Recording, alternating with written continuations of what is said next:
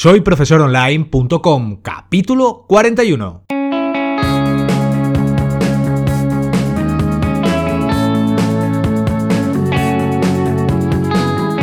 Bienvenidos al episodio número 41 del podcast para cualquier persona que desee compartir sus conocimientos y emprender en Internet al mismo tiempo, ganándose la vida con sus propios alumnos virtuales. Ya lo sabéis, mi nombre es Héctor Abril y hoy finalizaremos esta trilogía para construir un método que atraiga las miradas hacia nuestra querida autoescuela. Pero antes de comenzar esta tercera parte, os vamos a dejar los enlaces en las notas del programa para que podáis conocer de qué va todo esto desde el comienzo, ¿de acuerdo? Darle un vistazo, seguro que os va a gustar. Y rápidamente vamos a ver un pequeño resumen de lo anterior que hemos hablado ya en el podcast en anteriores episodios. Y en el primer episodio planteamos cómo localizar en redes sociales a nuestro potencial alumno. Conocimos los dispositivos que utilizaremos en todo esto, como una cámara, un micrófono e inclusive un ordenador para hacer una mejor emisión de nuestras clases online. Y en segundo, también explicamos el funcionamiento de OBS, una solución para realizar retransmisiones en tiempo real de nuestras clases de teoría con las que atraer a nuestro público potencial. Hoy vamos a hablar de más asuntos vinculados a lo que ya hemos aprendido y empezaremos conociendo el perfil del cliente al que nos vamos a dirigir. Pues bien, empecemos hablando sobre las edades de nuestros potenciales clientes.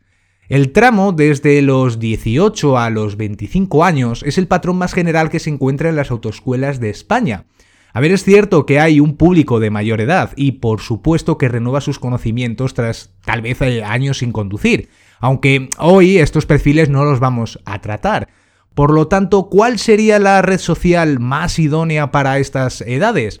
Pues no tenemos un caballo ganador en todo esto, porque aunque es conocido que hay redes sociales como Snapchat e Instagram, que serían los lugares más interesantes para el público cercano a los 18 años, también tenemos por otra parte a Facebook, Periscope, Twitter y YouTube, que serían plataformas más participadas por jóvenes de en torno a los 25 años en adelante.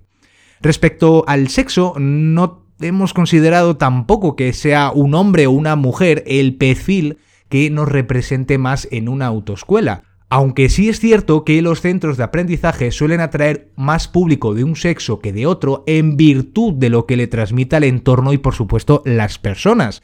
Básicamente como sucede en los gimnasios. En España, las redes sociales como Facebook o Twitter suelen tener algo más de participación masculina, aunque levemente. De forma contraria, Instagram es más utilizada por mujeres, aunque tampoco se disparan las cifras. En ningún caso de estos hay una mayoría aplastante que podamos relevar y que fuera demasiado importante y vinculante a todo lo que estamos hablando hoy. Lo que es muy importante es dinamizar la realización de las clases, con el fin de hacerlas más amenas para un público que valora mucho la imagen y sobre todo el tono desenfadado. Hablamos de un perfil joven claramente, por lo que más que hacer un breve análisis segmentando el perfil ideal, Pensemos en llamar la atención durante las emisiones en directo buscando una conexión emocional con la persona que nos está viendo. Y por supuesto, no vamos a considerar el emitir solamente las clases y dejarlo pues todo así, ¿no? Es vital seguir dinamizando las comunidades que tengamos en las distintas cuentas de redes sociales para que también el entretenimiento sea relevante para terminar de convencer al futuro conductor. Además, estamos de acuerdo en que muchos conductores obtuvimos el permiso gracias a la ayuda de nuestros familiares, ¿no? En algún momento, por lo que, aunque atraigamos la atención de los potenciales alumnos, también debemos mirar hacia las personas que sufragan los costes del permiso de conducir. Es básicamente la estrategia que siguen las fábricas y tiendas de juguetes. Pues bien, los niños son atraídos visualmente, pero los padres principalmente son los que deciden si se adquieren en virtud de varios factores, como por ejemplo la seguridad, el precio, la utilidad o si se puede aprender con ese juguete. Así que esforcémonos por conectar visualmente con nuestro público, pero también trasladar un mensaje de profesionalidad para el que abra su cartera en algún momento. Se comprende la idea, ¿verdad? Mira, si queréis podéis darle un vistazo a más contenidos vinculados al marketing online que Ana y yo hemos publicado en soyprofesoronline.com. Os dejamos un enlace en las notas del programa para que encontréis todos esos artículos. Y bien, ahora vamos a hablar sobre otro aspecto que es muy relevante, que no es sobre el marketing, pero sí atañe a la protección de datos. Y es que hace unas semanas nos visitó en el podcast Daniel de Marketing Online para hablarnos de la inminente aplicación en mayo de este 2018, año en el que estamos ahora mismo, del nuevo Reglamento General de Protección de Datos. Podéis darle un vistazo al capítulo para conocer todos los detalles sobre la normativa de la llamada RGPD. Os dejamos también el enlace en las notas del programa. Y todo esto es muy importante porque en nuestras retransmisiones de clases teóricas pueden salir más personas que únicamente el profesor que las imparte. Vamos a imaginarnos que utilizamos más de una cámara y variamos las escenas para cubrir la mayor parte del aula con el fin de dinamizar todo de la mejor manera, sobre todo la parte visual, ¿no? Seguramente se vayan a ver alumnos que están asistiendo presencialmente en la propia autoescuela. A ver, en principio tendrá los 18 años cumplidos, pero también podría darse el caso de que alguien tenga mucha prisa en obtener su carnet de conducir y que quiera a, presentarse a la parte teórica con menos de esa edad. Además, puede que ocasionalmente salga en la escena durante unos segundos algunas de las personas que también trabajan en el centro. Por lo que, considerando estos casos que acabamos de mencionar, Varios perfiles pueden participar involuntariamente durante la emisión y deberíamos tener las espaldas lo más cubiertas posible en aspectos legales. En primer lugar, tenemos que regular la participación voluntaria e involuntaria e indicarlo todo en un documento que registre estas posibles situaciones. Y por otra parte, y es muy importante, repito, muy importante, es obtener el permiso del mayor número de personas que pudieran verse partícipes en una situación así. Nos referimos a los alumnos, haciendo especial hincapié en los menores de edad y también al personal del centro. Así nos evitaremos problemas de partida. Si tenéis dudas concretas en vuestro caso y os gustaría resolverlas, podéis consultarlas a Daniel o a David de Marketing Online. Seguro que estarán encantados de poderos atender. Os dejamos también el enlace de su página web, aunque desde el podcast también eh, tenéis algunos enlaces a sus redes sociales para que podáis conocerlos un poco más. Y bien dicho esto, vamos a hablar ahora de algo muy importante, porque no nos tenemos que quedar únicamente en el aspecto de emitir nuestras clases de teoría, sino también podemos complementar todo esto con una idea de negocio. Y es que ya lo comentamos en el primer episodio de esta trilogía sobre marketing online para autoescuelas.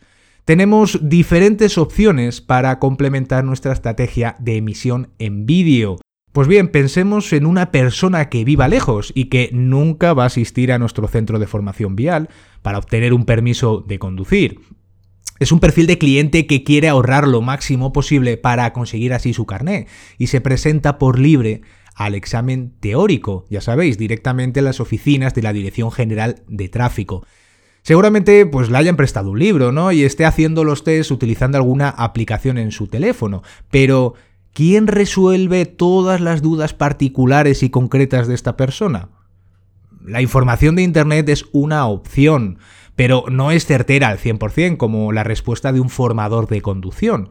Es aquí donde tenemos que centrarnos en cubrir la necesidad, en la de resolver dudas específicas. Permitir consultarnos todo lo que necesite conocer a cambio de pagar una pequeña cuota de suscripción recurrente hasta el día que se presente al examen teórico. ¿Y cómo hacemos todo esto? Bueno, pues podemos plantearlo como un membership site de contenido siguiendo las prácticas que ya hemos tratado en su día en el podcast. Os dejamos eh, las notas del programa, el enlace al capítulo donde hablamos concretamente de los membership site de contenido. El planteamiento de todo esto es muy sencillo, vais a verlo. Los suscriptores pagan una cuota por preguntarnos sus dudas sobre su manual de teoría y conseguir unas respuestas a cambio, ¿no? Con un precio muy accesible y pensado para el tiempo que durará la preparación del examen, tenemos una opción muy interesante que se nos ha ocurrido, aunque no tiene que ser la mejor para vuestro caso. Recordar, soluciones particulares para ocasiones particulares. Entonces, vamos a cobrar una cuota quincenal que da un margen temporal para realizar consultas a la par que el alumno aprende los contenidos del manual. Si se necesita ampliar el tiempo de suscripción, simplemente se renovará por otro periodo quincenal. Se comprende, ¿no? Entonces, eh, nosotros no hemos valorado demasiado la opción de una suscripción mensual, puesto que bien conocemos que la persona que esté motivada en conseguir un objetivo reducirá todo lo posible el tiempo invertido en alcanzarlo. Aun con ello, si se finaliza una suscripción y todavía tiene dudas, podrá renovarla. Y a la par de todo ello, vamos a proponer una cuota entre 10 y 15 euros cada quincena de suscripción.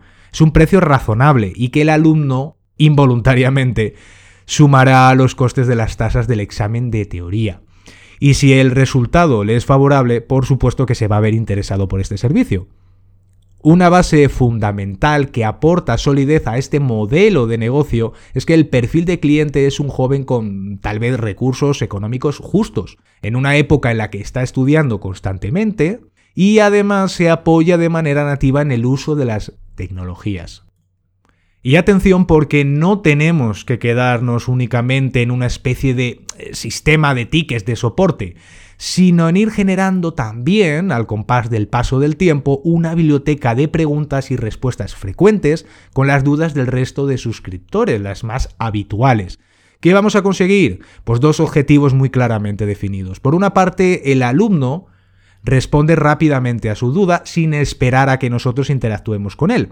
Y por otra parte, podemos mejorar la escalabilidad del proyecto al reducir el tiempo de atención de preguntas recurrentes que vamos atendiendo de manera individual. Pero esto no queda así de simple. Si en nuestra campaña de captación para este servicio de suscripción mencionamos las clases teóricas gratuitas y eh, por supuesto que las vamos a emitir online. Pues imaginar la extensión geográfica de toda la península española que podría estar interesado en nuestro servicio. Inclusive podemos promocionar esta membresía premium a través de cada emisión de clase teórica. Así, de esta manera vamos a conseguir cruzar la promoción de nuestros servicios, por una parte enseñanza presencial y por otra parte el soporte virtual de consultas. Esto sin duda es una manera de ampliar nuestra cuota de mercado, porque nos salimos del arquetipo de alumno que asiste desde el comienzo al fin a un aula para aprender a conducir. Promocionar esta metodología de estudio diferente a la común también puede ayudarnos a escalar nuestra autoescuela, por ser diferente y generar otro tipo de atractivo para el que nos descubra. Y por supuesto que esto no queda así, podemos hacer muchas más cosas, podemos generar más contenido sobre las preguntas más frecuentes de los alumnos y crear vídeos donde realizar alguna práctica con trucos y consejos que faciliten el aprendizaje de los futuros conductores. Todo este contenido debe de estar acompañado de los vídeos que emitimos a diario de nuestras clases de teoría. A la par de ello, emitir diferentes clases en diferentes redes sociales para balancear así el esfuerzo entre ellas hasta que confirmemos desde dónde nos viene el mayor tráfico de público potencial.